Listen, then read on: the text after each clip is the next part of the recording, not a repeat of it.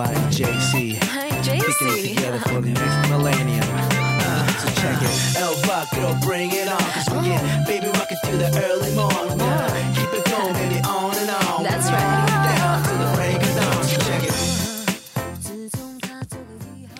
时间倒回到二零零一年，唱片业被唱衰的那一年，一位时尚 icon 凭借自己专辑的闪亮成绩，以台湾最年轻、最短发片时间登上红馆举办演唱会。她是继张惠妹之后第二个登上香港红磡演唱会的台湾女歌手。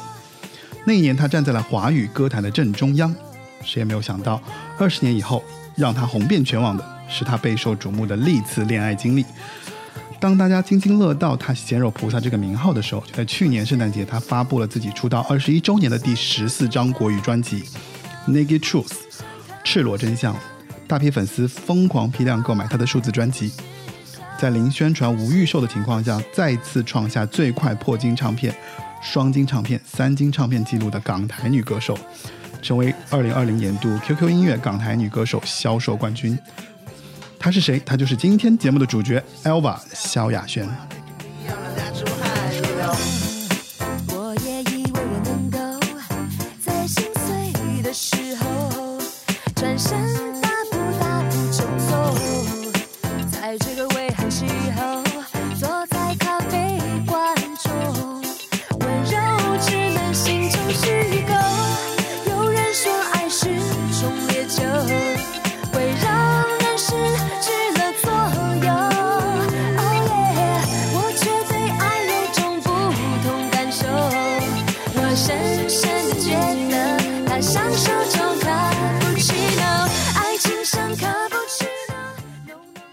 欢迎收听八零九零有限公司，我是车二文。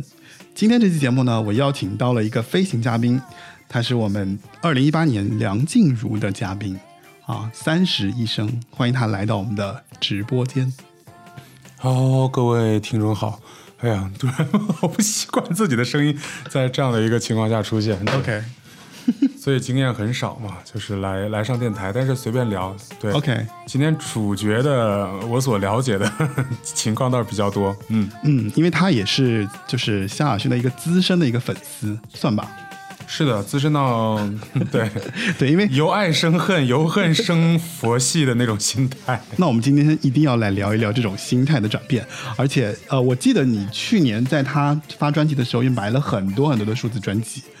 一百三十张对吧？就不算多，因为我一个朋友在上海那边，他买了大概五千张。对，所以那个时候，在所有的内地平台还没有被限制购买数字音乐销量的时候，我们是随便买的。然后我就看着他一点一点超过我，然后我就最后反正粉丝榜上也是有我，但是一百三十张没有排很靠前。好的。对，然后我就，然后之前想到说今年要做萧亚轩这个这个节目的时候，我就想说必须得把你请过来。结果你先把我请了，就是萧亚轩的实体都还没有发。好吧，对，哎，你要不要跟大家介绍一下你自己啊？再重新介绍一下你自己。啊，我我对我啊，对，呃，曾经是乐评人，然后呢，现在自己也在做自己的这个音乐厂牌，对我们音乐厂牌叫智慧小狗，顺带就给自己厂牌给宣传一下，哎，然后我们有一些很多的唱作人在我这边，对，对，三十医生呢，其实是一个资深的，就是音乐行业从业者。然后他一直就是跟我有一些就是在音乐资讯上的一些关联。然后我经常会看他的一个朋友圈，然后发了很多很多的一些新专辑啊、新歌手啊，然后有很多好听的歌，我都是从他的朋友圈上挖掘来的。然后换换一个可能大家熟悉点的身份，大概就是类似于曾经姚谦老师之于萧亚轩的那个身份，但是我还没有做出我的萧亚轩，我不知道我的萧亚轩在哪里，再等等，再等等。时间嘛，等待时间的那个发酵，对吧？对，然后那个 OK，那今天我们这期节目就开始了。呃，在开始之前呢，我要跟大家就是简单说一下，就是加入八零九零有限公司听众群的方法是，呃，添加微信 Frankie 四六幺菲菲，申请加入八零九零有限公司的听众群。那你在群里呢，可以收听到呃很多很多关于节目的一些信息，然后。啊，不是收听到，是收到哈。然后还有就是，呃，我们有一些所有的那些新的接下来的一些嗯，礼品吧，十二月的会有一个些礼品会送到大家，所以大家请关注我们的这个微信群。好，我们开始今天这期节目。其实萧亚轩在出道三年的时候就，就是我们前面提到的嘛，就是他三年的时候，他出道第三张专辑《明天》的时候，他就成为了一个非常热门的一个歌手，几乎走到了当时台湾歌坛的一个比较 top 一、top 二的位置，至少是女歌手，我觉得像台湾歌坛已经走到了第一位的位置，算是吧？对对，那个时候孙燕姿基本上还没有封顶，对，而且萧亚轩是可以值得被拿出去，可能整个在全亚洲，我记得当时有一个什么亚洲歌手销量啊，排行榜。还不是排行榜，大概是类似于什么全亚洲亚洲呃全亚洲歌手销售最高这个记录。是的，当时之前我我印象中得过的至少中国歌手算是有三个人嘛，第一个张学友，第二个到谢霆锋，第三个是萧亚萧亚轩之后好像就没有听说有谁了，就基本上就是被韩国、日本的那些歌手拿走了。对，嗯，因为他出道三年的时候，他就呃凭三张专辑就热卖了一百五十万张啊，然后成为当年销量最高的一个台湾女歌手。而且据当时日本的媒体分析，就是她已经是在台湾两千万人口的比例来讲，她的这个销售成绩已经相当于日本的宇多田光，所以她有一个外号叫做“台湾宇多田”。这个我还真的没听说过。就可能是八卦媒体报纸给他封的吧，就是反正当时是因为这个数据量的关系，所以给了他一个这样的一个名称的一个名号。然后当时二零零一年，其实我们都知道，因为周杰伦爆红嘛，就那一年算是好多新歌手。其实呃，孙燕姿是在他早一点点出来，但是没有他那么好的销量，对吧？对，我还记得当年金曲奖上面同时入围最佳新人的有周杰伦、有孙燕姿，其他还有像林凡、戴佩妮跟范玮琪。嗯，但最后是孙燕姿拿到了最佳新人奖，对，周杰伦直接拿了最佳专辑。哎，那一年其实蛮神奇的。你看周杰伦其实也是唱 R&B 的，对吧？嗯，然后他其实也算是女女生的一个 R&B 的一个一个角色，而且是中音域的这样的一个一个歌手，就非常有特点。对，但是现在回过头，你会发现周杰伦为什么走得远？我觉得周杰伦是在于把 R&B 这件事给做了本土化的处理，而萧对亚轩其实就更接近于原汁原味 R&B，只是换填了中文词的这样一个方式，不是说创新度不够，而是说他可能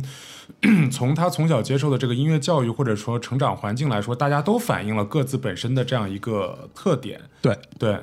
因为这个，我们待会儿聊专辑的时候可以深度的去聊一嗯下，就是他其实有翻唱很多很多一些，就是走的还蛮崎岖的，就是走了东南亚很多一些快歌的一些改改编，东南亚，对对对对，蛮多蛮有趣的。然后那呃，其实走到他这个事业巅峰的时候呢，那我就想说，其实我很感兴趣的是，你当时就说是怎么被他带入坑的呢？就是相当于。最开始被他带入坑，因为凭你的这种销，就是购买专辑的这个量，我也觉得有些有点可怕。哎我我真的就是从我正儿八经是从萧亚轩的第一首歌就是《没有人》的时候入坑的。嗯爱想起来太哀伤，像今晚的天上，淡淡的半个月亮，我的爱，远在地平线，一万梦太短，遗憾又太长。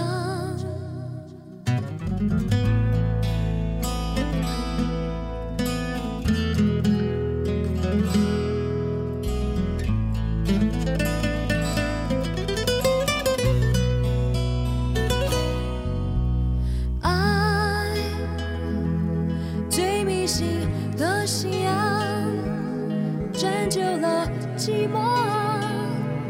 却掉进更深迷惘。我一个人走在回家的路上，为什么？而且，呃，没有人是他第一张专辑的第一首歌，也是当时我们那个时候还看打榜的年代的第一首派台派对呃电视台的一首歌曲嘛。当时我就觉得，呃，这个歌。就一上来好像是副歌，但是你整个把歌听完以后，你又发现这个歌它没有跟我们当时听其他的一些主歌、副歌什么 bridge 这种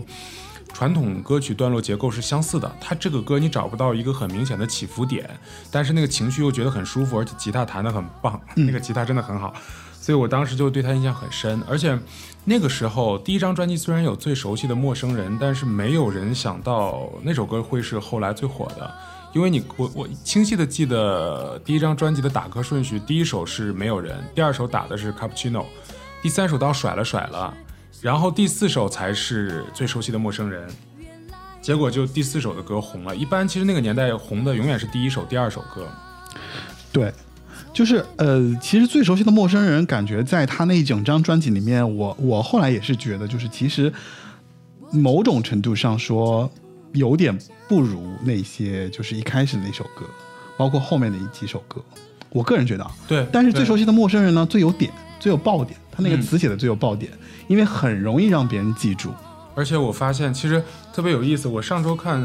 湖南卫视的时光音乐会，有没有关注那个节目？嗯，上周小柯有在听嗯小柯来了，然后他就讲到，他写那个最熟悉的陌生人只用了一天的一个晚上，而且他当天写了三首歌，对对对对对，还有林忆莲林忆莲的还有什么古巨基的那一首。呃，白玫瑰，对。对对对对。所以我当时就就说哦，后来我渐渐就就觉得这首歌，其实我之前觉得很不小颗，而且我清晰的记得我买的第一版的卡带里面的歌词本印的作曲者叫柯晴雷，嗯，还不是小柯的这个一个这个艺名，我当时还心想谁是柯晴雷，后来听到小柯自己翻呃也不算翻唱，算是自己又做了一版用了原词，才知道是他写的。所以再往前说，哎，这个这个有点跑远了。我会发现小柯写的东西其实挺有自己特色的。你看那个最熟悉的陌生人的副歌是“于是梦醒了，搁浅了，沉默了，回首了”，这样三个字三个字的那个那个结构，很像他之前写那个《千秋家国梦》，有没有？原是天注定，被雨洗风雨，就是就是那样的一个音乐人的一个习惯性的一个一个做法。对，我觉得还蛮好的。哎，说是回来笑下去，对对，所以第一张专辑就是第一首歌就入坑了。哦，嗯就第一张专辑第一首歌就入坑了，嗯，然后从开从那有那个时候开始，就相当于就等于每张专辑都在等嘛，对吧？就是会对，会而且在那个讯息不发达的年代，我们永远没有办法提前知道谁谁谁要什么时候发专辑，都是每一周每一周的跑那个嗯唱片行去，看那个遇到有惊喜，嗯然后偶尔没惊喜。但其实那一年歌手蛮多的耶，就是相比较而言，就是你说九九年，呃，他出道是是九九年啊，对他出的九九年，但是他出专辑是也是九九年十一月十七。对对对，哇，没办法跟资深粉丝聊这个事情。好，OK，那就是其实，在那两那两三年当中，其实有很多歌手都出来嘛。对，就是我觉得他的那种突然出来的那种抓住眼球的那种状态是怎么抓住你的？就比方说，就凭这首歌吗？还是还是会有一些别的那些我？其实当时有一种很逆反的心理，就是他如何打败了别的歌手，成为你心中的一个？就是因为逆反。心理，就是因为其实他的歌真的，我觉得是需要有欣赏门槛的。他的歌有欣赏门槛，然后当时你也知道最红的，其实那个年代蔡依林就还好，嗯，那个年代最红的是萧亚轩跟孙燕姿，对，然后我我真的觉得孙燕姿的歌比萧亚轩平易近人。这个平易近人，我我我我暂且把它当一个中性词，就是第一，它是易于传唱的；第二，对就是真的可能编曲啊、配器什么的，要比萧亚轩相对的更贴近于更简单呃中国人的审美。对，所以当时班里面喜欢孙燕姿的女生多很多嘛呃孙燕姿喜。呃这句话应该这么说，就是当时我们班里面中学生喜欢孙燕姿的男生女生都很多，哦，对他就是两边都所以我就觉得喜欢萧亚轩变成了一个就很独特。跟别人不一样的点，而且当时我还跟我的同桌，我的同桌那个男生也是还蛮有趣的，他嗯是从小地方来到我们班当时读书的，嗯，所以他我一直觉得他审美很差，哎，这个地这个话说的好 得罪人。然后我跟他经常争论的是，到底萧亚轩美还是就是孙不不不，他当时谁跟谁啊喜欢哦，我当时经常跟他争论的是，到底萧亚轩美还是谢雨欣美，是不是很奇怪的一 两两个争论点？现在谁还记得谢雨欣？差太多了吧？对，所以证明当时我眼光有多好呀。萧亚轩多洋气啊，在那个年代。在那个年代，我大概能理解谢雨欣也的确是传统人眼中是那种大眼睛啊，那种很精致的女生。但我觉得也没必要去比较一个内地女生和只是因为当时大家也没什么可听的，然后我这边就一直听萧亚轩、哦梁咏琪，她就一直爱听金海心，爱听呃。不过话说回来，就是萧亚轩，其实她那个长相在标准的那种，就你刚刚提到那种标准的那种美女的这个行列里面，确实是一些比较不一样的。嗯因为她单眼皮嘛，嗯然后还是小眼睛，但是其实她很好看，我觉得。我个人觉得啊，就是包括她第一张专辑出来那张封面，就你会觉得说太特别了，那个黄色映衬着她的脸，就感觉特别抓人。而且我当时，哎，这个这个东西说出来就是一个小边角料的东西。那个封面给我留下很深的印象，是因为当时那个年代，大家穿衣服永远是肥肥大大的大裤子，然后上衣穿很小以，显得腿很长。对我仔细有研究，他穿那个衣服衣服从上到下一共五颗扣子，前两颗扣子是开的，最下面一个扣子是开的，系上了第三颗、第四颗。以至于到后来，我有一阵子每一次就可能穿衬衫的时候，都会刻意的 上面两颗开，下面一颗，就是比较有宽松自在的那种感觉。OK，他身上蛮多时尚点值得去学习的。因为他你想啊，他其实是来自于那种学的本来就是学那个服装设计嘛，对加拿大吧的啊，我然后是加拿大还有专门去他们学校对啊，就是他本来就有那个 A B C，然后加上时尚设计的那种东西，他自己对美的审美认知是很高级的。嗯然后呢，加上再加上港台那个时候其实算是金曲年代，然后再对它进行一个包装之后，就整个提升了它很多。其实我倒呃，哎，这这这个有点扯远。其实我倒不觉得说当年的那个年代是说呃港澳台地区的这嗯个经济有多发达，而是在于说我们这边的确经济没有那边的发达。嗯，就是他们那边的审美其实是正常的。对，我真的很多年以后，就是大概应该在我读大学，也就是明天专辑发行有接近十年之后，嗯，然后我就发现明天其实里面的打歌服都是后来其实甚至包括现在我们很容易买到，而且价格很中中中中档的比较中档的那些品牌，我就不说具体哪个品牌了。但是当时在明天里面看到的时候，就然后我印象很深的穿的那个牛仔裤的 logo，我后来就真的去。日本去也去买，找这个因为我知道打当年明天的那个打歌服全部是在日本买的，嗯、然后再到我大学毕业以后，我去意大利玩，我才知道他当时在日本买的是一个意大利本土品牌。越说越，都都是都是细节，都是细节。对，还挺有趣。嗯，然后嗯，所以我是觉得，就是他本身身上那种时尚的那个点是很明确的，嗯就他是带着很时尚的那种对那种气质来到了这个歌坛，所以其实跟所有的那些歌手比较起来，我觉得他自己是属于那种本身就是很会穿衣服的人，嗯对吧？是的，就很会穿，很会搞，很会搭。包括其实你看他后来他自己那个妆容，就是明明你会觉得说她其实是一个有怎么说，就是我感觉她的眼睛算算不上美女的那个行列的话，那但是她仍然是可以把它画到一个就是让人觉得说很精彩的那个那个 那个呈现，对。对吧？而且最早我有印象的韩式纹眉也是在萧亚轩的专辑上面看到的吗。？这个我不太了解 For You 的那个封面就是韩式纹眉，哦那个时候哇，那整整差不多二十年前了。那个时候韩式纹眉在中国没有这么的这么的普遍人尽啊皆知嘛，就是 对。好吧。哎，我们回来吧，就是、嗯 我们岔开去聊了一些有的没的。其实当年像萧亚轩的这个音乐市场，他的这个亮眼的成绩，正好很和国际的那个就是音乐市场的那个成绩是，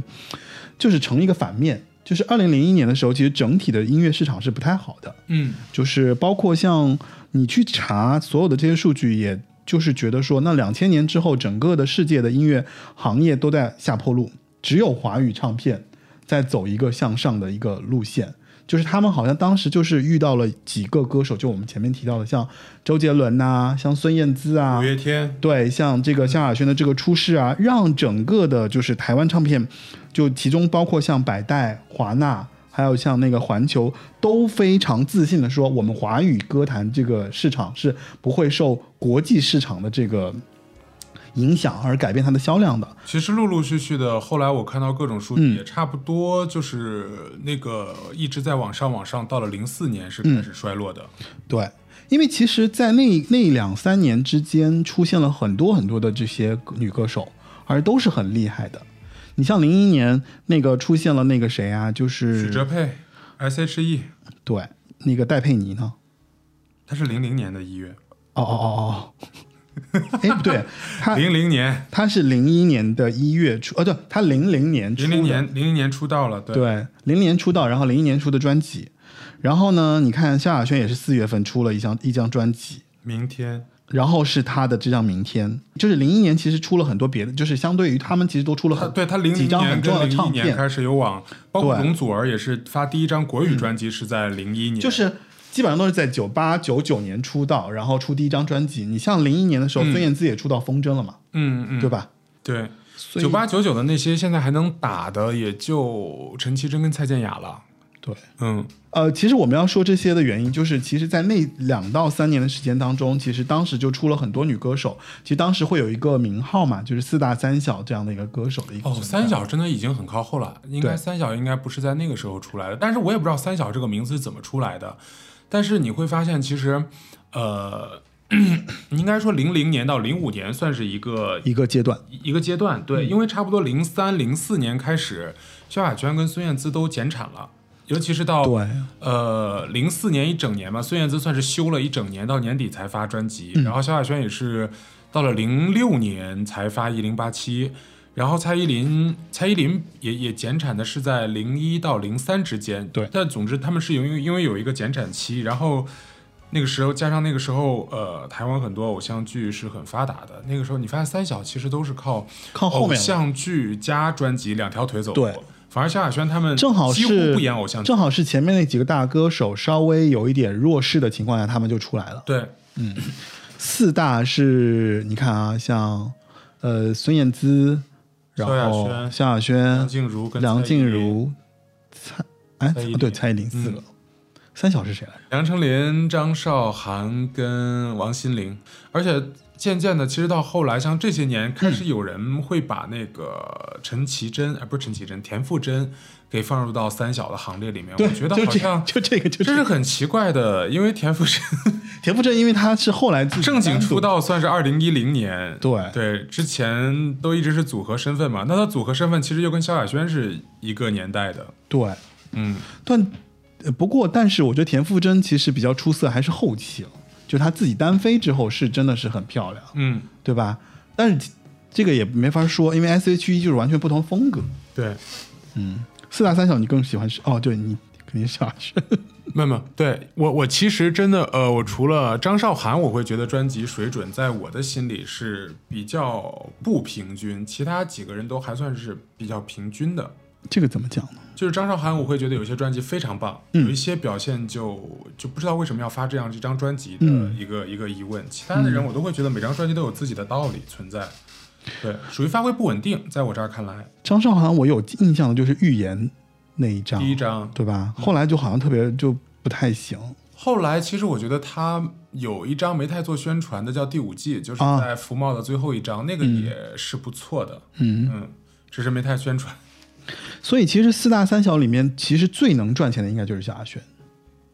那必然是蔡依林呀！蔡依林那个时候没有那么没有那么赚钱吧？你要你要说哪个年代？当年嘛？对，我就说两千年前后嘛，是是，对吧？就那个时候，其实是萧亚轩是最火的一个，在那个年代卖歌卖就卖专辑也好，就包括他自己去出去商演也好，接演出也好，接代言也好，包括他一红了之后，就其实前面说到的、但那个年代，他跟蔡依林不是那个年代，萧亚轩跟孙燕姿是打得很凶的，两个人的代言几乎是前后交替的。比如，呃，萧亚轩跟可能麦当劳刚约满就换了孙燕姿，但是 Up 对 to You 是跟孙燕姿也是有一阵子代言之后又换了萧亚轩，等等等等，两人是交替的，就扛在一起了。，对，孙燕姿有代言过雪碧吗？反正萧亚轩当年有，潘婷也有。孙燕姿，孙燕姿我不记得雪碧代没代言过。孙燕姿不是冰红茶吗？哦哦哦，对，对吧？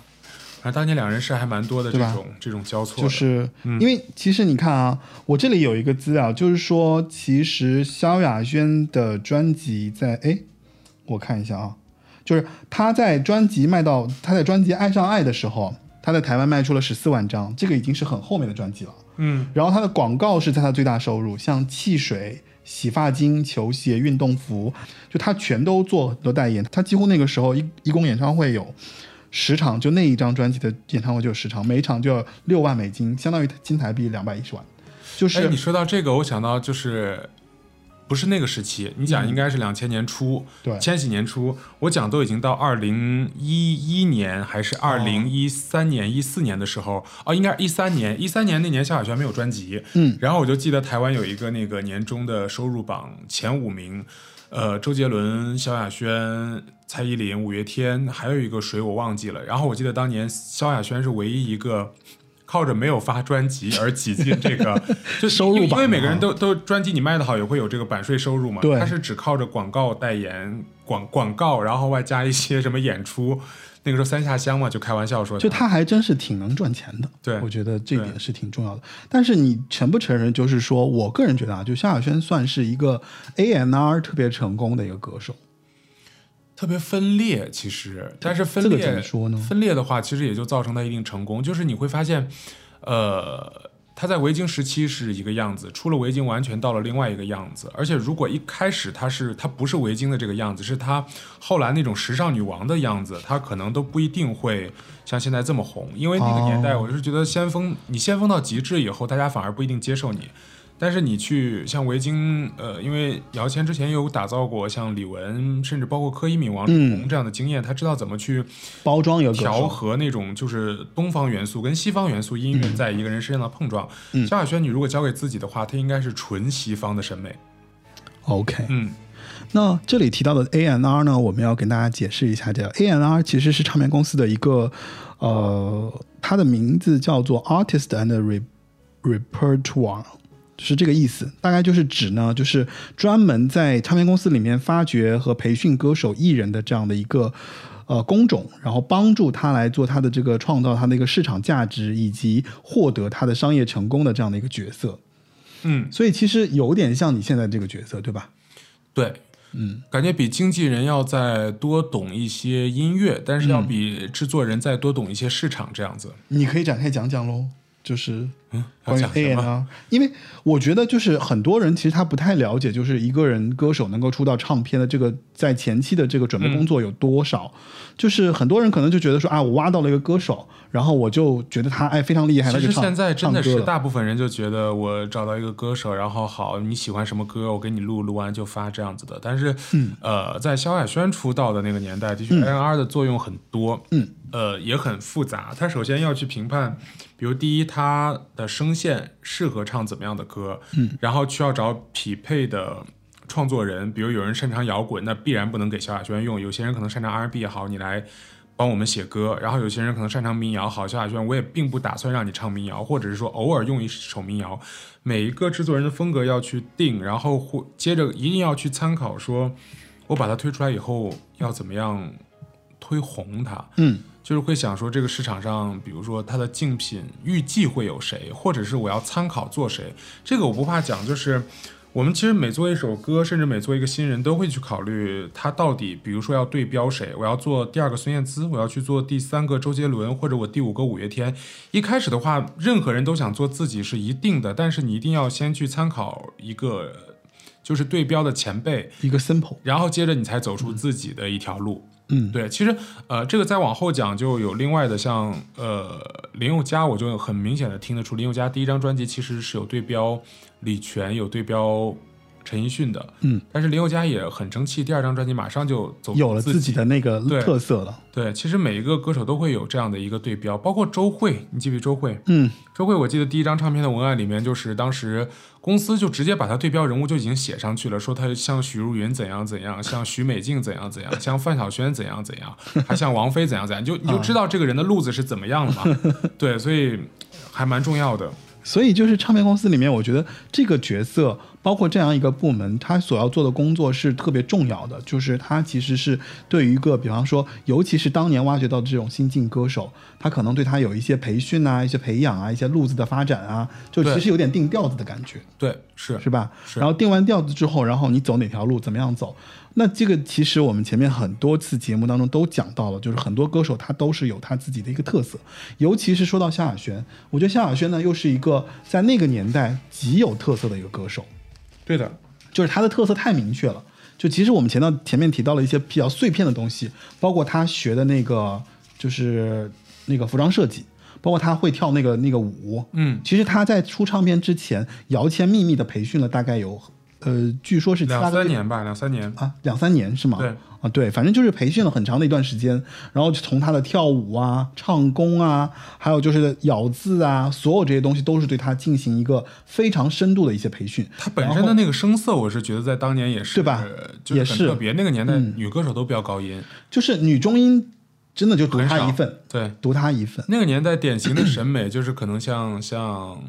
许哎叫叫什么来着？张清芳那样子的，就是那个年代最啊、就很古典的那种女歌手，高但是亢。对，但是她就完全是就是很适合她那个路线，嗯叫 R&B，然后女中音，然后节奏快歌。慢歌也行啊，就是整体来讲是那个过程当中非常突出的一个歌手，即使他遇到了孙燕姿，印象很深，当时给孙燕姿的一个唱片封面的有一条那个标语是说，从没有一个二十二岁的女生像她这样唱歌。现在觉得我靠，好准啊！啊，对啊，就是孙燕姿已经是一个声音非常有特点的人了，但是她仍然能在孙燕姿的另外一面就切到一个市场，就是算是一个很符合她自己的调性的一个市场，对，而且很符合年轻人对当时的那种，比方说时尚的那种选择，就是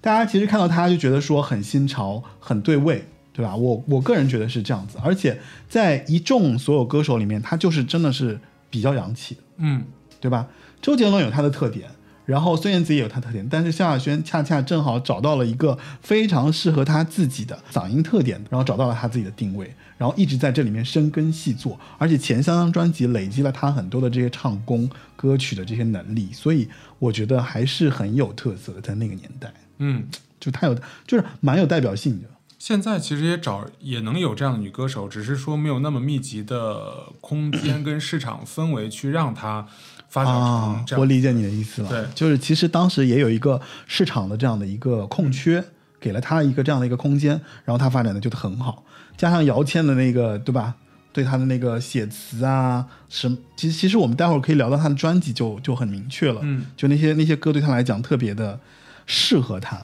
嗯。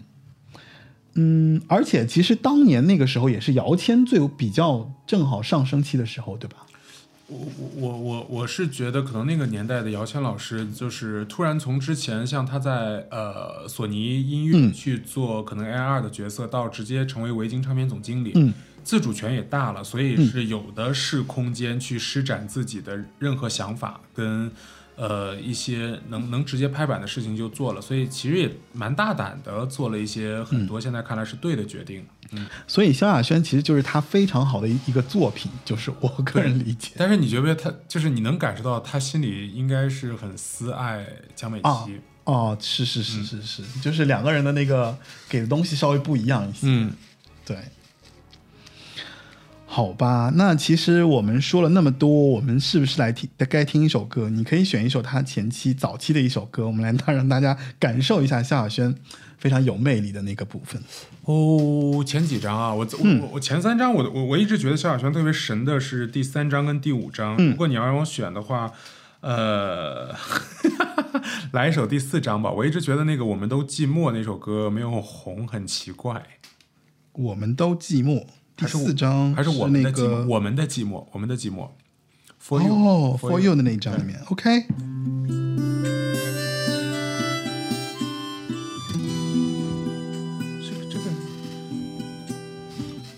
放整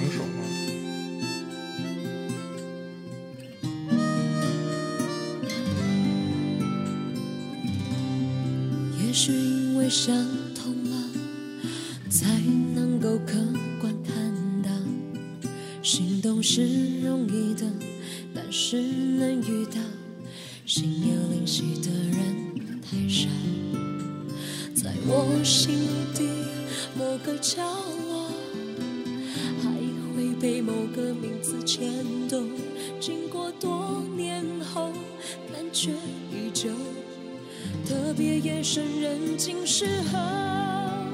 我闭上眼睛就感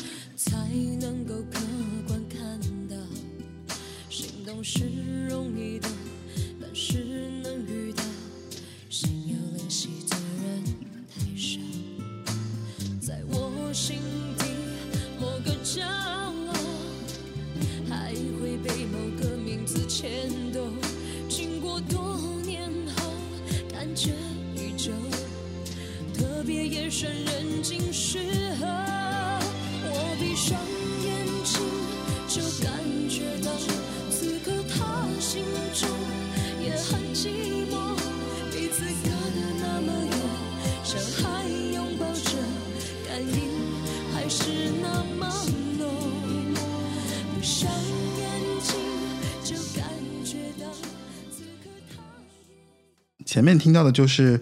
萧亚轩《For You》这张专辑里面的《我们的寂寞》，有没有觉得他这首歌很好听呢？啊、这个就是大家可能听惯了萧亚轩很多的歌曲，了解他的歌曲，可能这首歌应该算是一首相对来说比较冷门的歌曲。OK，那我们回到我们的节目。呃，前面其实我们在讲萧亚轩出道的时候，我觉得得给大家简单补充一下啊。萧亚轩其实是一个从小就是一个富家的千金，衣食无忧。五岁的时候呢，就离就父母离异了，然后呢，他和弟弟由母亲和外婆的抚养长大啊。然后他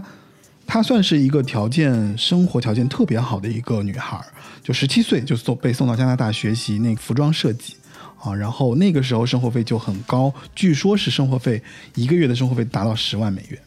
然后呢，他们不可能，十万美元要七十万人民币。八卦这么说的，然后我也不知道，我，但但是这富人的世界我们没有办法想象。据说，因为嗯据说了，这这也是据说，我我哎，这个反正我也没有查证啊，反正据说据是这么说了。然后说，二零一零年他母亲去世之后，给他留下留下了十亿的资产，十亿听说是那个台币啊对但但那也是对对对对对对。对吧？然后有一个八千五百万新台币的豪宅给他当嫁妆，就是八千五百万其实换算到北京也还好，人民币人民币呃两千是左右，那你就在北京就正常的一个大就三室一厅。对对对对对，差不多没了。现在觉得还好还嗯好。，以前会觉得说那个数据有点有点夸张，那个年代北京房子嗯也便宜，然后他当时就是，呃，就其实从这个就可以听出来，就是说萧亚轩从小就是锦衣玉食的，是这样的一个小姑娘。对然后呢，对，然后她在温哥华学设计之后呢，背着她的妈妈参加了华人新秀歌唱比赛。这个其实我们节目中也提到过很多次啊，就好多歌手都是通过这个比赛出来的。她当时刚去的时候呢，她跟那个谁。就是大家可能有一个就是蜜雪，蜜雪薇琪。对，蜜雪和蜜雪薇琪他们三个人就是 feminine 的这样的一个组合团体，但是最后呢，其实他们没有得奖，包括他自己后来唱歌比赛啊，然后一九九八年的时候，他就是参加这个就 TVB 的这个比赛嘛，然后没有得奖，但是他被姚谦给看中了。嗯，对，然后就被看中了之后呢，从此就是因为姚谦的关系，所以他就走进了这个乐坛。而且同样，其实同样，哎，就就你之前是不是有在节目里面讲过这个比赛？我讲过好几次，就因为好多歌手都是从这个比赛出对，因。为包括后来好像潘玮柏对张韶涵也是同一届的，而且张韶涵好像跟萧亚轩是校友，但是比他啊低几届的。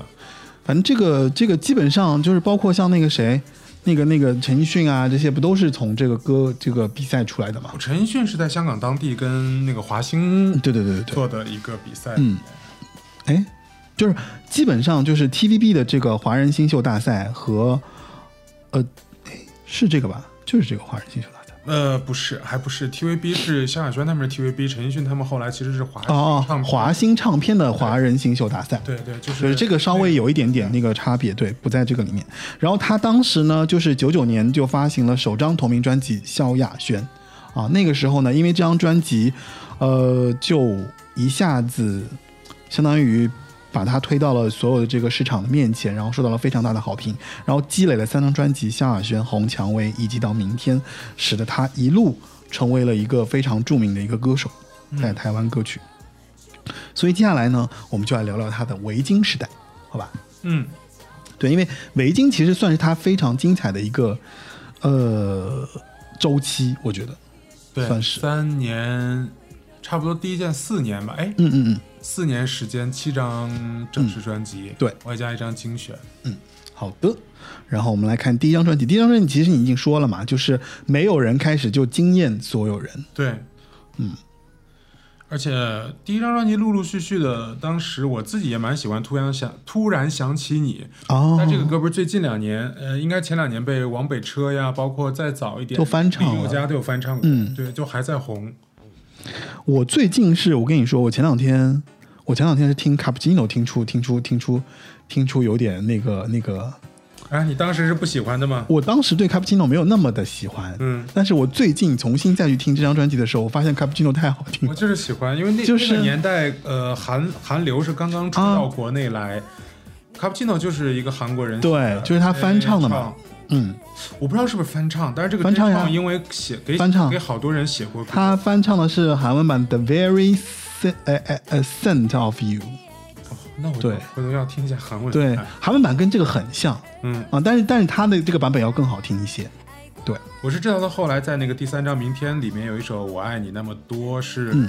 在韩国有被人翻唱。啊，我哎我爱你那么多是吧？对对对，在韩国当时然后。我觉得我我最近听 Cappuccino 这首歌，你知道那感受特别像什么？就是 morning 歌曲，你知道吗？就早上起来，哎唤醒你，因为你早上起来其实整整个人都完全没有精神，然后他的那个旋律一开始你就会觉得说，我靠，完就是怎么说来着？就是打鸡血的一天又开始了。然后他那张专辑就，但那首歌给我的感觉就是这种感觉。那个年代，我记得星巴克是刚刚有进驻到中国来，啊但是大家对于 cappuccino 拿铁呀，然后美式啊都没有分很清。嗯，他在央视的某一台是中秋晚会还是嗯元宵晚会上表演这首歌的时候，当时，呃，打的字幕没有打 cappuccino，打的是咖啡伴侣。哎，你这个点太细了吧？记得对，我太可怕了，记得这么多细节。其实他前面几张专辑，你看啊，都是姚谦给他做的，像《没有人》、Cappuccino，嗯然后最熟悉的陌生人其实也是姚谦给他写的，对，对吧？就是姚谦对他一开始对开场的定位，我觉得就是很明确，就是一个文青的一个很文青，但是有嗯时尚律动感的女歌手。对，嗯然后给了她这样的一个一个包装，然后加上她自己的这个特色，就一下子就出来了。然后她这里面我看啊，你看啊，她那个甩了甩了，她翻唱的是马来马来歌曲，马来的一个快歌，叫做 Never Look Back。这首歌他后来自己也有唱过一个英文版，还在日本出了一批。对，英文啊不对，对马来版的歌叫 Masa，他自己翻唱的英文版本叫做 Never Look Back。对对，嗯，所以其实我觉得，哎，你看当时很多歌手都是翻唱日本歌为主嘛，但是萧亚轩正好走了一条另外一条独辟蹊径，翻唱韩文歌，翻唱马来歌，翻唱这些就是东南亚周边的这些快歌，我觉得有这样的一个状态，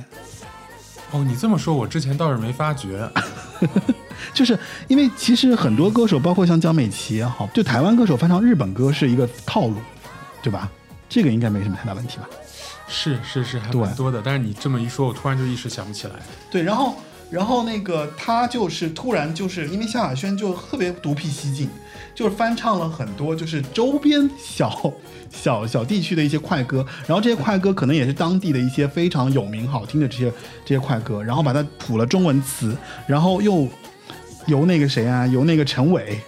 给他稍微包装了一下，然后就变成了特别适合他来唱的这个歌曲。嗯，然后特别，我觉得就是这些，其实都是萧亚轩在一开始的时候能够抓住别人的一些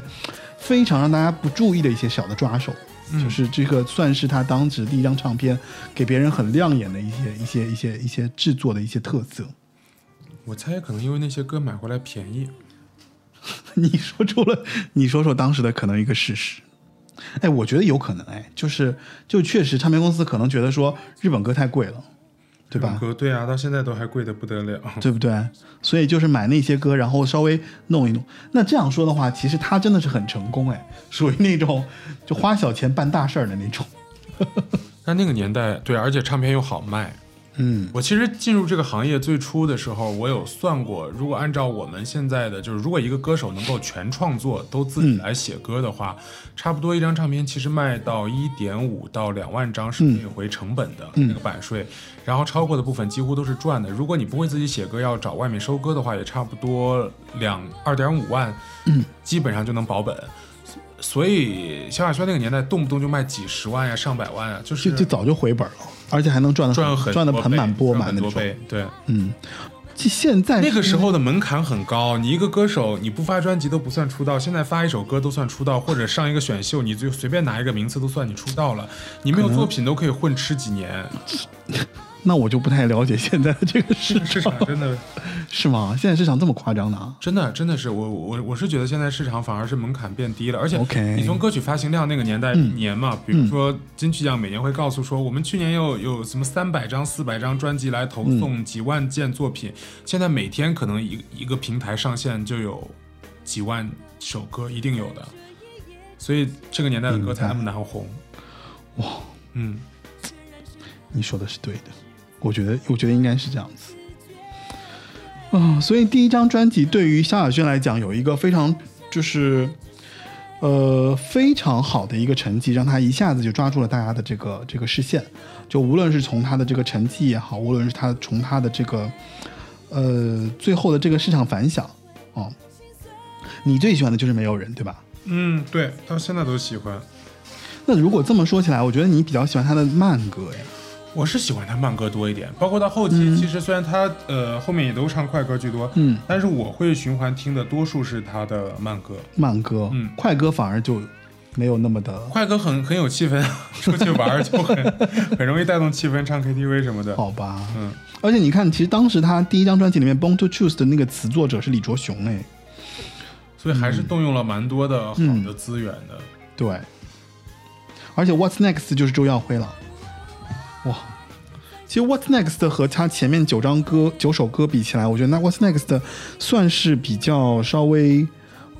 就存在感低一点，有吗？还是他第一张专辑，我一直到现在有个感受，就是后面两首跟前面八首的演唱方式非常不一样，让我以为后面两首是先录的，前面八首反而是经过学习和训练之后录的。哦我我的感受，哦我也不知道到底哪首歌先录，哪首歌后录，反正录完以后都会在排乱顺序重新再 再打。对，因为那个时候其实他的他的，我觉得他的发言权不多，嗯应该是唱片公司都给他做了很多的这种后期的这种实操或操操盘手的这种感觉。然后你看他第二张专辑的那个《红蔷薇》，我觉得是延续呀、就是那个《窗外的天气》，我觉得算是他这么多专辑歌曲当中一首我比较印象非常深刻、喜欢的一首歌。对，然后《雨季中》其实也是有点延续的，雨季中也是那种一上来就抓人的好听，嗯，陈伟姚谦的这样一个组合。对，一个人的精彩反而我觉得是，就你看他其实前面一个人精彩，当年也是手机广告歌，啊，摩托罗拉。对，哎你看啊，一个人的精彩翻唱的是泰文歌曲，啊！天哪！翻唱的是泰文歌曲。就是 Rack Gan，呃，我我念不来这个泰文，反正就是你，我就说嘛，就他其实前面几张专辑，什么马来、韩国、泰国，就全红蔷薇翻唱到日本了，全唱了一遍。红蔷薇到日本了。红蔷薇是那个对日文原曲的 Sakura 的嗯 OI，而且我我之前听到一个八卦，也跟姚谦求证过，但是他说他忘了，嗯。就说红蔷薇其实当时姚谦听到以后，第一直觉是想给林忆莲翻唱，啊，对，这个我听听这个我听说过。然后萧亚轩是那个远走高飞嘛，啊，后来就就调了一下，嗯，但其实这个调也挺好的，我觉得这两首歌正好确实是两个人更适合后来的这个这个感觉。对，嗯。而且《窗外的天气》，我你看啊，《窗外的天气》是那个谁写的？伍思凯。凯。哇，伍思凯真的是，但伍思凯给萧亚轩写的后面一首那个《秘密》就没有很红，但是《秘密》也是一首广告秘密是很好听，秘密是那个谁？是那个那个那个那个呃沙宣哎是潘婷潘潘婷潘婷，潘婷的广告歌。嗯，所以其实他从唱歌到接广告，到整个的后期的整个市场运作，非常的成熟，嗯，对吧？就我基本上我出歌，然后先卖一波唱片，然后唱片卖完了之后出一出一圈广告，哦，不是出唱片的时候，其实这首歌就已经估计已经锁死了。对你卖一首广告歌的成本，基本上能 cover 差不多半张专辑的制作成本。对吧？所以一张专辑但凡能卖出两首或以上广告歌的，就回本了。所，以我当时拿到那个周杰伦乐惠美的时候，我看到后面有至少十一首歌，有五首还六首是广告歌。啊。我当时没有反应，现在想想，我的天呐，那个赚的钱应该够周杰伦发到七里香，甚至之后十一月肖邦对，就是拿的那个广告的代言费都够了。所以当年他们挣得多嘛。然后反而其实前面这些歌完了之后，夜我觉得我是后来我是我是后来才意识到的，因为夜是那个谁嘛，就是那个电影的主题歌，对，就是夜奔的主题歌，蔷薇，然后好像他前面合作的歌手那些制作人都给他重新又写歌了，周耀辉也写了，许常德也写了，嗯，周耀辉，我没记错的话，《爱的主打歌》是不是周耀辉写的？是的，哦爱的主打歌是他写的，真的是意想不到。嗯，所以其实前面第一章有一个开场特别好的一个漂亮的一个成绩，然后到了红蔷薇呢，是加深大家对他的这个印象，嗯，对吧？就重新再深刻的再做一波，相当于我加，呃，增加了消费者对他的记忆。其实那个时候你会发现，大家同样的套路、同样的选歌的那个排布顺序，基本上不会就一张罢休，基本做两张、三张以上。对你对比蔡依林也会发现，她城堡跟前面一张看过七十二变，所有的歌路基本上都对的对得上的，对对一定要做姐妹篇去强化这个这个风格。哦，所以其实这也其实也算是一个 A N R 的一个一个一个怎么说？现在不太会这么做了，现在不太会这么做，但是当年一定是这么做，而且现在不太这么做，是因为你歌手发歌周期太长了，一张专辑我们可能要筹备一年，在嗯。录制拍摄一年，平均两到三年甚至四年一张的周期，这周期里面大家足以消化这一张专辑的十首歌，嗯。但那个时候一年发两张，一年有时候发三张，你就 你就要通过相似的这个这个风格去不断的去让大家去强化了。我觉得我的理解啊，我的理解就是说，我这一张专辑对他来讲是特别成功的，所以我我下一张专辑我就要重新再抓住这个成功，延续一把。对，至少百分之七八十的选歌要接近，然后你可以有新风格的尝试，但是比例不大。因为而且还有就是，当年他们这种歌手的话，他的市场性已经占主导了，就是他出来就是为了给公司赚钱的。我觉得有这样的一个程度成分在，那公司肯定会说，你之前这首歌卖的这么好，我就再给你打造一个相同的，对看看是不是市场还吃这一套，是，对吧？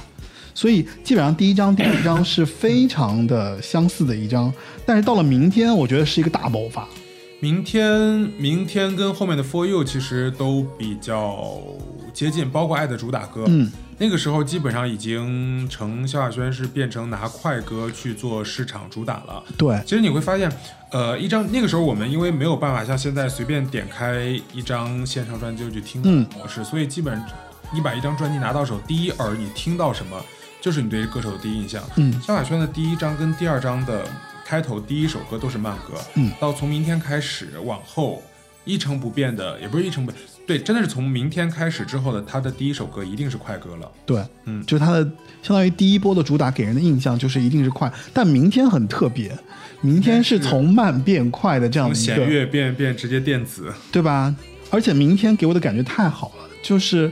我当时是觉得前面两张对我来感觉没有那么明确，但是到第三张明天的时候，我真的是 突然对这个人就是感觉是眼前一亮，嗯，我是觉得说他太太飒了这个人。然后那个 MV 特别漂亮，就是那个戴戴那个面面罩，然后在那边跳那个什么。东西。对，我觉得，嗯，说到这一点，我们觉得我们应该来听一下明天。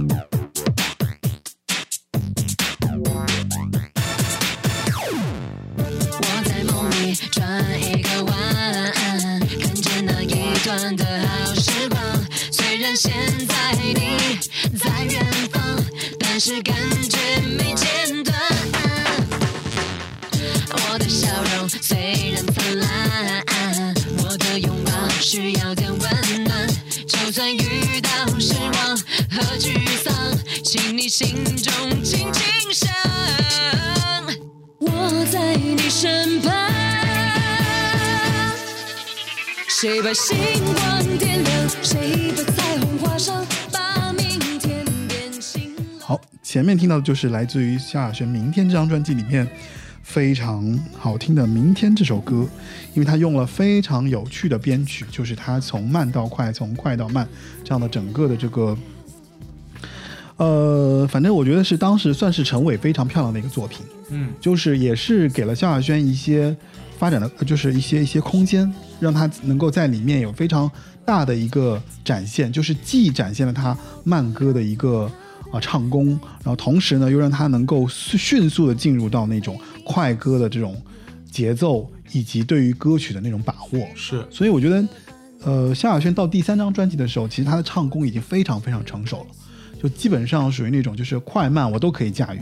然后呢，我可以唱得非常漂亮，而且他知道自己的那个漂亮的音色在哪个地方，嗯哪个音域的那块儿，所以基本上我觉得在那个时候的萧亚轩，其实他已经知道说我自我呃我自己的这个特色在哪儿，我能唱什么样的歌是大家喜欢我的这样的一个状态。但是第三张之后，他还是去了美国，当时有学习声乐，直到回来发了第四张。嗯，嗯，就是这个这次去应该是是他自己还是姚谦派他去的？应该是他自己吧，姚谦，姚谦，姚谦派他去的，对吧？就是想让他再精进一把呗。对，对，因为我觉得可能是呃，明天之后他可能怎么说，就市场情况太良好了，就希望他能够再上一层楼。，对再上一层楼，比方说能够跟欧美那块儿再再衔接衔接，对吧？所以到后面的上腔嗯愈发的变得粗犷。对他本来我觉得就是有点像拿他当那种欧美的那种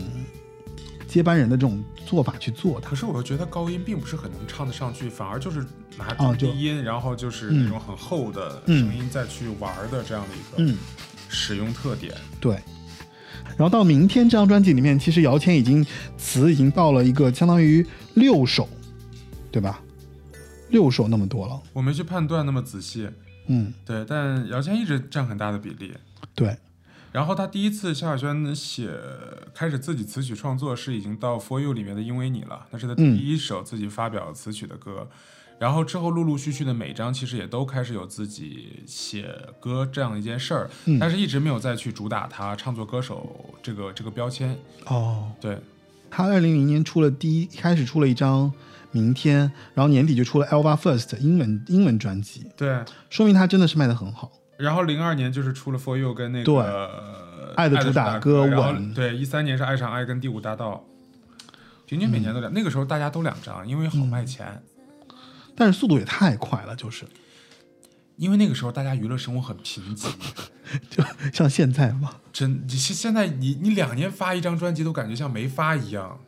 For You 是零二年出的那张专辑，其实我真的是记忆不太多，除了你今天说的那个《我们的寂寞》，我就记得插曲。哦，自己人还有，那张专辑当时呃自己人好像是林一峰写的吧，嗯，是吧？然后反正那张专辑我记得当时是因为在那个大年三十，二零零二年的大年三十当天发行的，所以我记得当时有一个传说，也不知道真的假的，说春晚有邀请他，但是他自己没去，为了在台湾宣传这张新专辑。哦，嗯，但那那张里面有一首歌，哎，一定要提一下，他和就是顺顺子给他写的《And I Know》。对，而且他这张还不是顺，还不是首发，因为之前顺子的《Dear Friend》有发过这首歌的原版，他这张嗯才发到一个 remix 版本，还有第二首的那个问自己，问自己也是顺子写的但是我觉得这首歌里面的《And I Know》这张这张这个版本，他跟顺子合唱那个版本，我觉得他一点都不输给顺子。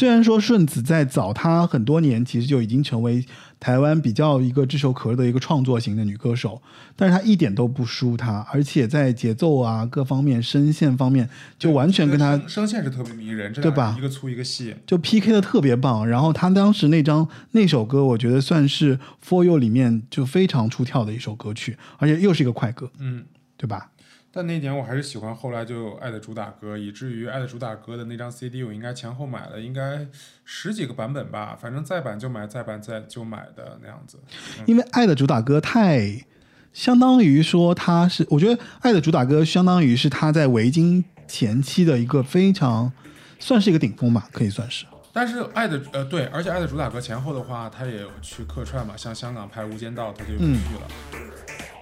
我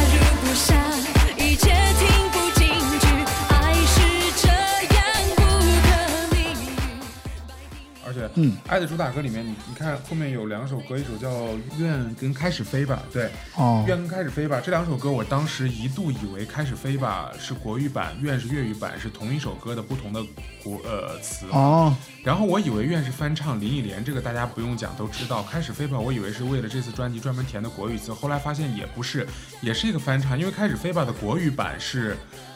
刘嘉玲原唱。对，原来那个它是那个电影《台北朝九晚五》的主题曲。之前好像是香港朝九晚五吧，我记得，然后嗯又、又改了一个版对本，对台北朝九晚台北朝九晚五，嗯，哎，我好像我还看过那个我两个都看过。赵、嗯香港版是陈小春做的主演，嗯台北的版是那个 George，是那个张兆志。对，然后之后就零三年到非典了。其实非典之前他有办过一场演唱会，那个演唱会还挺有意思的。呃，也是一边是唱过去的各种歌，一边其实把新专辑的歌也都给唱了。嗯而且演唱会的嘉宾有嗯江美琪，有蔡依林。嗯，那个时候蔡依林刚刚发《看我七十二变》，两个人还还比较就是两个人还相互打歌，对对对就蔡依对对林去唱《Cappuccino》，他去唱《看我七十二变》。那个时候其实两个人还关系还挺好的，我记得。我觉得一直对对，哎后 后来其实两个人本来也没什么，但是就是可能被媒体炒作吧比来比去的。嗯，因为他们太就他们两个人在那个年代，好像这两个人因为太有太有话题和他话题度和比较性了。嗯，对，然后就是到两千零三年，其实现在你在听两千零三年底的那个《第五大道》，你会觉得，呃，那些元素还挺时髦的，现在嗯听起来，而且是现在其实很多 urban 风会用的东西。但是当时那张专辑的水花不是很大，嗯，所以导致当年大家可能因为会太前卫吧。那那张又是去美国采风做了一整张，对。但那个前面还有《爱上爱》，爱上爱就是非典期间推的东西。嗯爱上爱我的哦，爱上爱包括那个嗯第五大道，我会觉得这两张他其实我不知道是他眼光好，应该是整个公司都比较有眼光。姚谦其实在用新人方面，爱上爱里面有胡彦斌，到了那个第五大道里面有林俊杰，有那个黄义达。嗯，其实你现在看来，这些都是后面还不错的创作人，但是当年就是比较没有那么的那么多知名度的时候，萧亚轩已经开始跟他们合作歌了。对，包括那个李玖哲在那个那个那个呃《爱的主打歌》里面把心放进来的 rap 是李玖哲，那时候李玖哲还没有也也没还也还没有发专辑，他们都有过合作。把心放进来是娃娃写的耶，rap 是李玖哲，嗯嗯，而且萧亚轩的专辑，你有没有发现？就萧亚轩的专辑就是一二三四五六七八九，就一波一波一波一波的主打，就在台湾市场。啊，因为因为当时的很有效的做做法就是，你每拍一首 MV 的话，MV 都会卖，嗯就是你每拍一张一首 MV，你会发现，哎，专辑可能多卖了几千张，多卖了几万张，那我就再拍再拍再拍。但是，一开始的前几张一前几首一定是最贵最花钱的，后面渐渐的就变成了我去剪辑、拍摄花絮，我去嗯签唱会，等等等等等的画面。好像市面上大家对他的印象也是对于《爱的主打歌》是印象最深的。嗯，还有最熟悉的陌生人。关于《爱上爱》和《第五大道》，我对《第五大道》其实就没有那么的熟悉。看来你是真的没有太听他。我是到我觉得那个主要的，我是我听到《爱的主打歌》就已经是差不多了，后面其实基本上就挑着听了。然后去年那一张我是好好的听了一下，去年那张有三首陈珊妮的歌词。去年那张我是，但一零八七我也听啊，一零八七我觉得很好听一零。八七是值得听的，但是你嗯到一零八七，你就会发现，哎，整个完完全全换了一波的创作阵容。对就是那张里面，除了哎哦，除了我要的世界是陈伟做的，其他的歌都已经像曹轩宾啊、张亚东啊这种内地的音乐人都合作上了。对，而且像《表白》是倪子刚，然后我记得比较清楚的是像 L O V E，因为我 L V E 是在那个 M 就是在那个 K T V 里面听到的，嗯，就大大家都在翻就是唱这首歌，To see is what you get. L O V E with respect，要的不 E 就是你。Party 不是谁都想去，在 Paris 才有时尚的真理。爱情不是肤浅的流行，只完美的典型。想要我在你的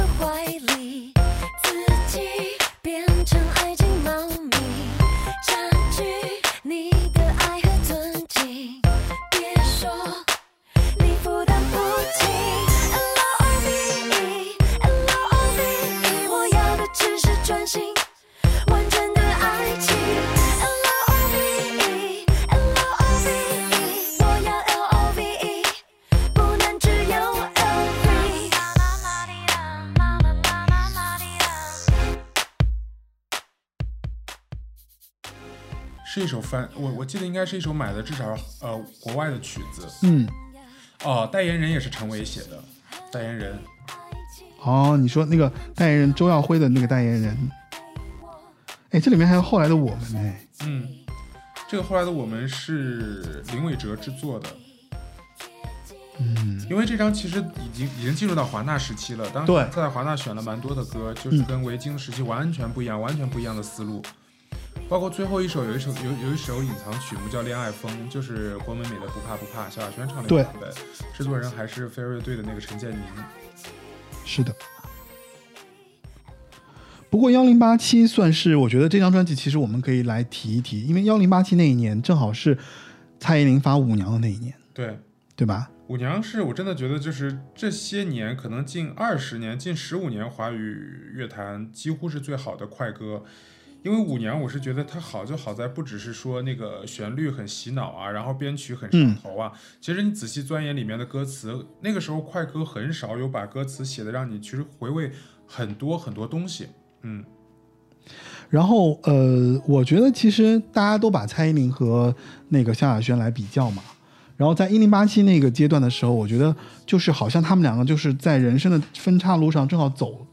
各自走向了不同的方向。对，蔡依林那个时候开始主打努力了。其实蔡依林，我我我是觉得，呃，蔡依林早年的话，早年其实就是乖乖女的少男杀手路对线，然后舞娘前前后后开始主打她的这个呃舞蹈能力了，要跟萧亚轩仿佛是要 PK 似的，媒体也喜欢去比较 PK。是的，而且蔡依林按照呃几乎那那个时候每一张新专辑学一个新的舞种，但是基本上到了 Myself 之后呢，蔡依林就也不太去钻研舞蹈了，也不是不太钻研舞蹈了，是开始秀气势了，秀女王气势，秀人脉，秀等等等等等等。对。但是呃，其实他们的风格在某种程度上说，有一段时间是很相近的，对吧？嗯，然后萧亚轩是在被华纳雪藏后才出来的这一张专专辑，但是蔡依林是蔡依林正好是从那个时候她做了一个她事业的转折点。然后这两个人呢，我觉得在这个事情上，我觉得有一些东西其实我们可以讨论一下，就是关于关于两个人各自在某些呃人生的怎么说，就在人生的这个道路上的一些追寻的一些不同的一些特点。嗯，蔡依林好像自舞娘之后就开始对于事业心特别强，就她后来出的专辑也好，就特别展现出她是一个非常努力的一个歌手。就你前面说的那些，就包括像出的那个、那个、那个、那个，哎，他们那个蝴花蝴蝶是后面后面的吧？花蝴蝶是在二零零九年出的，嗯，其实就三面夏娃之后，然后我觉得其实一零八七以后，萧亚轩算是有点走下坡路。一零八七之后，方向有有有点变得不明朗。嗯，其实看似就是说，包括像那个《闪闪惹人爱》什么，反而大家那会儿觉得萧亚轩往好听的讲是逆龄，往往往不好听的讲，其实就有点低龄化了。像《闪闪闪惹人爱》这样的歌词，放在摇钱时代是一定不会出现的，但是他在后来就当做了一首主打歌。哦，这个怎么讲？就是你觉得？就是歌词，你觉得他讲大谈恋爱主义啊，女生要高调啊什么之类的，嗯，就会觉得怎么说？大家就觉得反正萧亚轩挺做自己了那个时候，哦，嗯，就是他有一点展现出来他自己那种，就是，呃，怎么说？这个这个话虽然不太好，但是有点那种恋爱脑，就少女其实有有有一点有点那种状态了。然后就是永远在少女的这个心态当中，对，然后一直是给人感觉就是我就是那种就是万千宠爱于一身，然后又漂亮，然后又金贵，然后做着自己的那种小姐的那种状态。对，我觉得他一开始除了就是维京实际上人嗯会喜欢他的原因，除了一方面是因为他的歌曲好听、形象时尚之外，嗯，你也会觉得这个人 唱那么多的失恋歌，明明长这么好看，为什么还会失恋？后来你就发现他很少唱失恋的歌了，对，都是唱的全世界都要爱老娘，老娘就是最棒的，就那种感觉，所以就那个形态上就就有转变。但是其实你看他跟蔡依林两个人在这个状态上的不同，我就觉得说其实挺反映两个人的这个特点的。就是我在网上看到一句话啊，我不知道你认不认可，他是这么说的：他说，蔡依林向外抓取事业的认可，萧亚轩向外抓取情感的肯定。当一个人需要向外获取能量时，无论表现出来的是被嫌弃的恋爱脑，还是更吃香的拼命三娘，本质上都是被动的、累的。累啊！他这么说的，我觉得萧亚轩不累，萧亚轩不累吗？但他后期其实有点挺累的。哦，你说他做的那个那些歌曲和专辑，他一定很很拼，萧亚轩其实也也拼，但是我是嗯觉得他其实能能能很好的抒发自己了。嗯蔡依林倒是，我觉得蔡依林几乎没有任何一个时段是能抒发自己的，就算最近两张专辑，他也有在在唱自己，可是那个时候已经是他已经可能被这个时代或者是被被过去的很多呃经历所改变以后的这样一个本我，嗯。我的我我我的感受。其实像萧亚轩后舞曲时代的时候，其实就展现的很明确，就是像什么钻石堂、潇洒小姐、我爱我不解释亲吻，不解释亲吻，我觉得也是，就是在其实就是在女生大大肆讲爱，然后讲、不是说恋爱脑，但是就是说把爱这件事儿可以呃毫无顾忌的讲出来了这件事儿。那我就是我我我爱你，我就亲你，然后我就我不跟你解释为什么，反正哎这个一个吻可以包含很多的内容在嘛。嗯。对。但是那个时候你会发现，其实二零一四年也算是 另外一个他跟蔡依林的，就是我觉得分叉口，就是同样是这一年的专辑，不解释亲吻，还是在讲女生要大胆爱、勇敢爱的这样一个观点，而蔡但是蔡依林就已经到我呸，就是去是的，讽刺，就不只是说呃整个呃情感现象，而是整个社会现象。有就他已经高于他自己的那个就是音乐的这个感，就是感知力了。对就他的音乐感知力已经高出原来这些情感歌曲啊，还有这些东西，就他比较专注社会议题，嗯，包括前两年获得那个最佳金曲的那个《玫瑰少年》，但是这点又又又在往前说，就是关注社会议题这件事，萧亚轩以前也做过，嗯是在《潇洒小姐》里面。我一直她后萧亚轩时期，我自己一直特别喜欢的就是《潇洒小姐》这张专辑。其实标题主打歌是《潇洒小姐》，包括这张专辑到诞生到现在有一首歌流量很高，《错的人》，嗯，吴克群写的。但其实你打呃撇开这些主打歌之外，你去看他以其他的歌曲，他《让爱飞起来》，我是觉得关注少数群体跟玫瑰少年的那个创作初衷其实是如出一辙的。对，对，而且萧亚轩里面当时还呃《潇洒小姐》里面的后面还有一首歌，最后一首叫什么《梦境》还是什么？对，梦境一、梦境二，然后最后倒数第二首呢，那应该是《梦境二》。哦，梦境二，梦境二，梦境二其实当时也是一首呃，他去那个非洲做什么饥饥饿三十代言人的一首主题歌，他其实是一个大爱的，唱那种就是哦，就是就走慈善路线的那种，对，其实这张都非常多元，嗯。包括像那个双面女神，双面女神你就放到现在来说，大家其实就是社畜上班时跟下班时的那样一个状态。OK，我觉得非常好玩儿，还有瘦瘦瘦瘦嘛，就是现在我嗯们现在已经病态到这个，呃，整个时代以瘦为美，就怎么怎么怎么样去去讽刺，嗯，都还蛮有社会主责任感的。但是你就回到主打歌，就变成了一个简单的潇洒小姐，哦，我懂你的意思，就是而且她现在潇洒小姐，你看是葛大为的词。葛大为一直希望大家记得他是快歌，而不是他是 写慢歌的。他说我很会写快歌。到不解释亲我已经二零一四年了哈，对，中间有一张精选集，我是觉得四大里面我能想起来，好像萧亚轩精选集是每一次发的都比较最有诚意的一个。嗯，第一次是那个《美丽的插曲》里面至少拿了三首的旧歌做了重新编曲，第二次发是在一零八七之前，其实那那张里面已经只是把简单的把那个最熟悉的陌生人做了一个全新版本，然后还哦后来还有一次他在那个。钻石糖的专辑后来改版的时候有加了很多的 remix 的呃歌曲，然后再一次就是到这个后来那张叫我爱我吧，哎不是我爱我，爱无畏 Super Girl 爱无畏的时候哦，Super Girl 爱无畏应该也是一张精选集，是一？张精选，但是里面有六首新歌，说起来还挺诚意的，加了三十首的旧歌。嗯，对，那个时候跟他跟柯震东在一起，所以就唱的那个题材也是能理解。爱无畏是吗？对对对，不怕人说。哦，他这一点真的是很厉害，就是一直在谈恋爱，一直被大家就是拜拜 拜这个菩萨，嗯，因为据说嘛，就是他从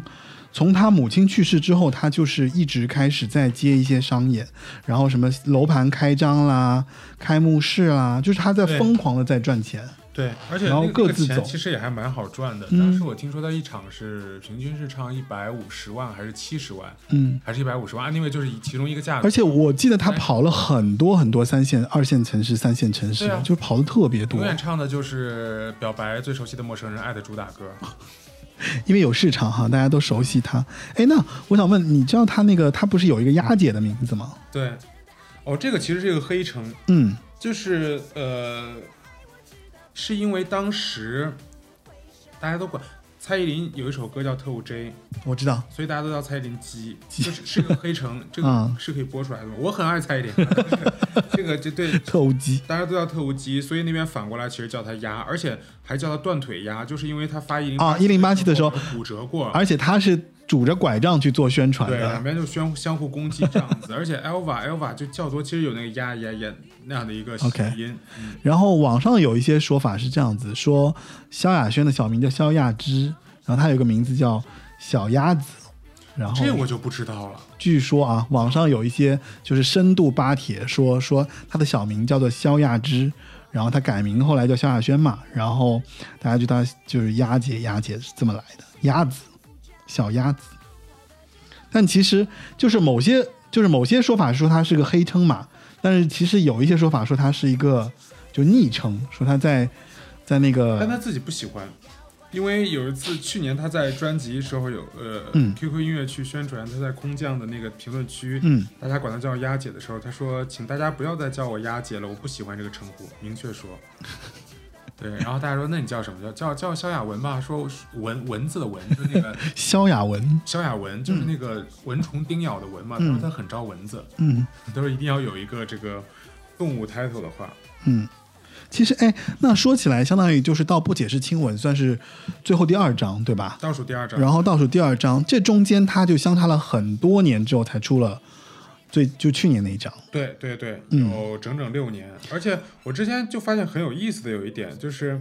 之前像那个四大他们都红的时候，你每年几乎都能听到他们四个人发专辑。嗯，然后就后来就大家就低产了以后，平均这四年这四个人四年正好是一个轮回。啊一七年孙燕姿发了，一八年蔡依林，一对九年是梁静茹，就萧亚轩。轮着发，对，但是今年到年底之前啊，据说孙燕姿跟梁静茹都会发专辑。梁静茹已经发了呀，不是发了三首那个 EP 吗？完整的，人家年底有可能哦对，而且他那三首我还挺，我觉得挺好听的挺，喜欢。但是我觉得很奇怪，就没有什么宣传，现在宣传你们怎么样能感知到呢？他也没什么可宣传的，好吧？又不能来这边，因为他那三张歌专那三张歌曲跟他以前的曲风很不一样，嗯嗯，然后呃，其实我觉得你前面其实有一点呃说了一点，我觉得你可以展开一下，就是你在去年这张专辑的时候，你是有你是有一些怎么说，就是等不及了，对吧？有点要放弃这个歌手，呃，我我知道肯定是一定出，但是嗯出到什么程度呢、就不知道。包括这张专辑到现在为止，他没太做宣传，嗯，还有一首主打歌的 remix 版也一直没发。哦，我觉得反正肯定能等回来的。然后呢，也因为疫情原因嘛，就是很多的 dancer 都不太好飞去拍 MV 什么的，嗯，就一直等着，一直等着，一直等因。为这张专辑他好像录了，就一七年就录好了，一七年录好了，嗯、对？吧？嗯，然后是到二零二零年，二二零二二零二零二零年，二零年才发，然后先发的是啊，不是前一年不是发了一首一九年已经发第一首歌了，然后第二首歌是在二零年的三月份发的，然后中间大家以为说每个月发一两首，到年底也发完了，结结果就是九个月的沉寂，到年底突然丢一整张。嗯，这张专辑里面其实也是，哎，第一主打是是哪一首来着？当你和当你和心就是那个先发的那首，嗯，这个相距一四年的话已经过去了，五年，那这张专辑你有什么感受呢？这张专辑我是觉得，嗯，选歌的眼光都还在，编曲的审美都还在，嗯，只是说，就是我觉得，我觉得女星到这个年龄，呃，其实体填词的部分能不能体现你人文深度的时候就很重要了。嗯。嗯，如果拿这张跟之前蔡依林《Ugly Beauty》比的话，还是说我会觉得太，呃，太关注小情小爱，呃，嗯我觉得很难，没有人不不希望记一些就是可能社会责任感在这样就是年届四十岁女歌手的身上。嗯，其实孙燕姿跳舞的反跳舞的反骨那一张，呃，倒是一些也是很孙燕姿自我的表现，但至少还有像《风衣》这样的歌是唱着可能岁月在人身上留下的痕迹啊。嗯嗯嗯嗯，梁静茹那也有慢冷啊，也有可能是对，我我其实很喜欢梁静茹上一张专辑里的《微光》，因为《微光》那首嗯歌，她写的是也是人在四十岁前后，就是女生呃婚姻状态里面的一些不如意。其实一定程度上就会让我想到，可能像张学友之前他来听我的演唱会，什么身边的男人早已渐渐入睡，嗯。那样的一个状态，婚姻状态，你都会切到那个现实的那个年纪里面的样子。但是萧亚轩就是这张《射手真相》，你会觉得好吧，我只能当她是不是另一种四十岁女生的样子，四十岁女人的这样一个恋恋爱的观点，比如劝闺蜜说啊，大师讲觉得自己很很牛很牛之类的，嗯。然后或者一些别的歌，什么不如先庆幸能在一起啊，都还是觉得恋爱是重要的事儿。主题哈，是他的、嗯是他的人生主，题。跟其他人还是觉得哎，嗯像没长大我。能不能这么理解？就是其实你对他在这个年纪应该发的作品当中所想要看到的一些时光的一些印记的东西，其实在他的这张专辑里面其实体现的不多，可以说是时光，可以说是对吧时光，对对吧？就是其实一个人成长的印记应该在他的作品中有所展现，对，但是他好像始终停留在了那个潇洒小姐的这个状态之中。嗯，就是我很潇洒，对吧在恋爱，我对爱情的这个忠，就是忠于程度，以及我喜欢做的这件事情，所以其实我觉得嗯这个稍稍有点可惜哈。嗯，对啊，对啊，如果说就是因为其实前面我们也聊的差不多，就是如果说让你来对他做一个总结的话，就是对于萧亚轩，就是因为你喜欢了那么多年，也听了他那么多年的歌，对吧？也买了那么多专辑，然后你也说了，就是对于他最后这张专辑的一些感受，以及对他的一些期许，其实我还蛮期待，就是你对他的一个就整体歌手的这样的一个生涯的一些怎么说一些感受的一些总结吧。感受哎，其实去年他发当，呃，去年发《赤裸真相》的时候，很多都在说有可能是他最后一张专辑，他自己好像也准备这么说。嗯，我我我我我就觉得，哎，也好像挺酷的，就是他一直如果这张专辑收尾的话，至少我是觉得他在职业生涯里面没有倦怠，嗯，就是哪怕到最后一张专辑的都没有出现说，呃，观念守旧或者怎样的一个状态，就还挺好的，对。嗯。而且之前你留下了那么多作品也就够了，后面反正开开心心的唱也好，不唱也好，恋爱随便随便。啊，果然是一个就是爱他的粉丝，对他特别的宽容，以及特别接受他这样的一个因为一个歌手。我觉得他再后来，呃，其实你发现歌手到一定程度也很难唱出再令人印象深刻的歌了，嗯。所以最好的都是在最初几年，所以这样的话，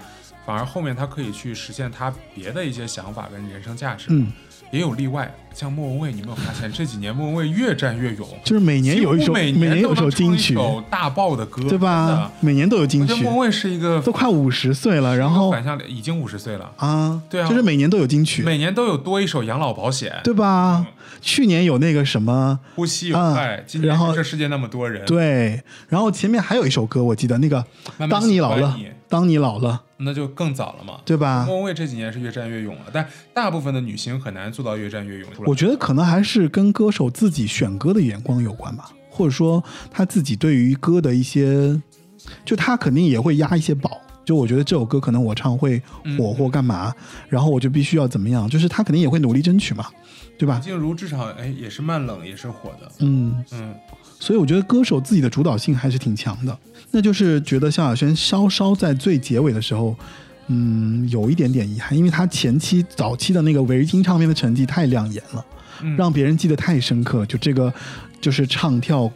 唱跳歌手，然后唱的女中音的一个，就是快快乐乐的一个一个女歌手，在我是觉得年轻的时候，他其实后期的事业心也是有的，只嗯。是她的事业心在于自己太过于强势，有可能不太愿意听周围人给她一些啊。更专业的建议了。我明白。觉得蔡琳到现在为止都还是听建议的一个人，梁静茹也听，嗯。那孙燕姿跟萧亚轩真的都不太听。孙燕姿也是，她那个、跳舞的反骨，就是自己很自主的去做歌。对，嗯，我是觉得一个歌手一旦你少了苦情歌啊，这个观点可能有点老旧，但是嗯你的传唱度相对就会下去。嗯像维京时期，他呃从华纳回到维京，三面夏娃里面虽然没有整个专辑很爆款，但是嗯类似爱情也是被流啊唱到、到哎呀至今嘛，对不对？这首歌是要提的，这首歌是要提一下的。对，虽然萧亚轩自己不是很喜欢这首歌，他不自己不喜欢啊？嗯，他从来没在任何的公众场合唱过，哦，庆功演唱会啊、巡回演唱会，从来他自己都我我我就补充一下吧，就类似爱情里面有一段歌词，我觉得还挺打动我的，嗯，就是，呃，我在过马路，你人在哪里？我一就那开始觉得那句是非常的 非常雷人的一句，后来渐渐懂了，而且就是他的雷人程度不亚于说后来姚若龙给给梁静茹去写这世界大的让你很难不旅游。我当时是觉得说，因为他那首歌的歌词为什么打动我，是因为我觉得他那个场景太明确了。嗯，就是很直接的在那个场景之下，然后可能大家都忽略的这样一个瞬间，然后被他用词记录下来了，然后还被那个谁就是被他唱出来了，所以我觉得这是蛮难得的。而且你说到这句词，我就印象很深。这这句词在两段歌词里面的后续一句，第一段是这条路应该如何走下去，啊第二段是这条路我想和你走下去，啊就是它有这个递进。嗯，当然这首歌是有一些比较特殊的一些成分啊，大家如果感兴趣的可以挖掘一下，因为它其实是呃写给 LGBT 群群体的一首歌。嗯嗯，所以算是萧亚轩后期，哎，也不算后期了，就中期吧。中期，中期，嗯然后三面夏娃一零八七后面的那张专辑里面的这一首歌，对然后比较中版的一个慢歌，对，嗯会发现其实呃，我们这边的审美跟海外听华人歌的审美还是不太一样。，对，萧亚轩在海外数据很高的几首慢歌，最熟悉的《陌生人》《错的人》，嗯，但是《错的人》在我们这边就反响还好，对，就一般嘛是。类似爱情是高的。类似爱情特别高，类似爱情我觉得还还因为他的 MV 有一个非常助力的一个原因，对吧？就那个肯定有原因的嘛，对吧？好，那其实今天我们在聊聊萧亚轩的这个过程当中，我们聊了很多，就是包括跟别的歌手的一些比较啊，还有就是其实专辑相对来说我们是跨越式的聊了一下啊、总结一下来说，呃，我这边是这样子觉得，就是其实萧亚轩呢是一个从小接受良好教育，很有教养，谈吐非常得体，然后性格开朗大方，毫不做作。出道多年呢，也没有跟这明星撕逼呀、也没有落井下石的行为，从而且他身上几乎也没有什么太大的丑闻，基本上都是那种就是他的恋爱，对吧？就后期其实主要是他的恋爱，而且他的恋爱也不是让别人烦的那种，就让别人很羡慕，因为他一直在跟小鲜肉谈恋爱，所以就是其实一个到了这个年纪的一个女歌手，然后呢，而且还可以很勇敢的去唱自己喜欢的歌，做自己喜欢的事情，这点其实还是令人羡慕的，而且她能做到的一个状态是，基本上没有人跟她翻脸，对吧？就都成为好朋友了。就两个人如果分开了也非常好，然后互不揭短。对吧？就是这一点，我觉得还是挺挺有能力的。这个很少，因为大部分都撕的很难看嘛，对吧？对，所以其实他也不会在意这些过程中的一些不实的一些传闻，他也不去解释。我觉得他比较有魅力的一点就是他比较专注在自己做他自己喜欢的事情，这种发自内心的我行我素，我觉得就是萧亚轩魅力所在。而且这也是他从出道以来给别人的那种，就是我就是一个潇洒小姐，我就是一个。就是所有一切都可以抛抛抛诸脑后，然后快乐唱歌，然后快乐跳舞的这样的一个歌手。对，嗯，他跟蔡依林，我觉得两两个人的不一样，就是他把可能时尚当成了事业，唱歌不是兴趣。蔡依林整个把唱歌当成了事业。啊，蔡依林后期对唱歌的这个努力程度是蛮可怕的，而且虽然在这么多非议的情况下，哈，当然我们也不岔开去了，因为今天其实我们聊了很多关于这些呃萧亚轩的一些一些一些呃一些过往的一些专辑，还有一些音乐，也非常感谢那个三十医生来到我们的直播间，然后非常感谢他在经历了这么多怎么说，就是做过歌这么多歌手，然后他又喜欢了萧亚轩那么多年的这样的一个身份来到节目，来给我们带来他对萧亚轩的这个感受啊，然后。呃，当然也很感谢他，因为一八年他也来过我们这个节目做梁静茹这一期啊。然后，那今天这期节目呢，其实就是关于萧亚轩的这样一期节目。呃，结尾我要再推荐一首冷门的歌，也是很喜欢的 好啊慢歌，叫好啊《爱情的微光》，在二零一一年的《我爱我》专辑里面，因为那个歌歌词太有画面感了。OK，对，而且那歌写的就是之前应该是王阳明，王明阳还是哦，王阳明，那的那个前任，因为里面有一开头第一句直接上来就是那歌写在一九九三，什么其实就是张学友的《吻别》，哦。只是他歌词里面没有点名是张学友的《吻别》，但是后来这所有的都指向当年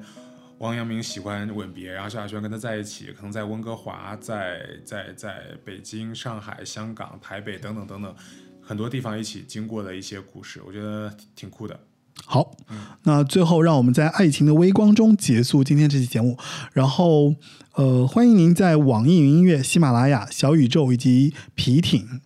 啊、汽水儿等泛应用型播客上收听八零九零有限公司，然后呃，这期节目就是关于萧亚轩的这样一期节目，这节目就结束了。呃，如果你想加入八零九零有限公司听众群的方式的话，请添加微信 Frankie 四六幺啊，菲菲加入我我们的听众群。然后还有就是十二月的时候呢，我会八零九零有限公司给所有的嘉宾准备了一份圣诞礼物。然后呃，如果嘉宾有听到这个过程的地方的话，可以给我发来你的地址，会给你寄送十二月的圣诞礼物。好，最后就是萧亚轩的《爱情的微光》。歌写在一九九三，是你的最爱。理解来感动女孩，至今我仍受害。温哥华靠着海，在你记得你说的未来，你各自浪漫。我记得你恨的旋律，但却温暖。那个城市充满。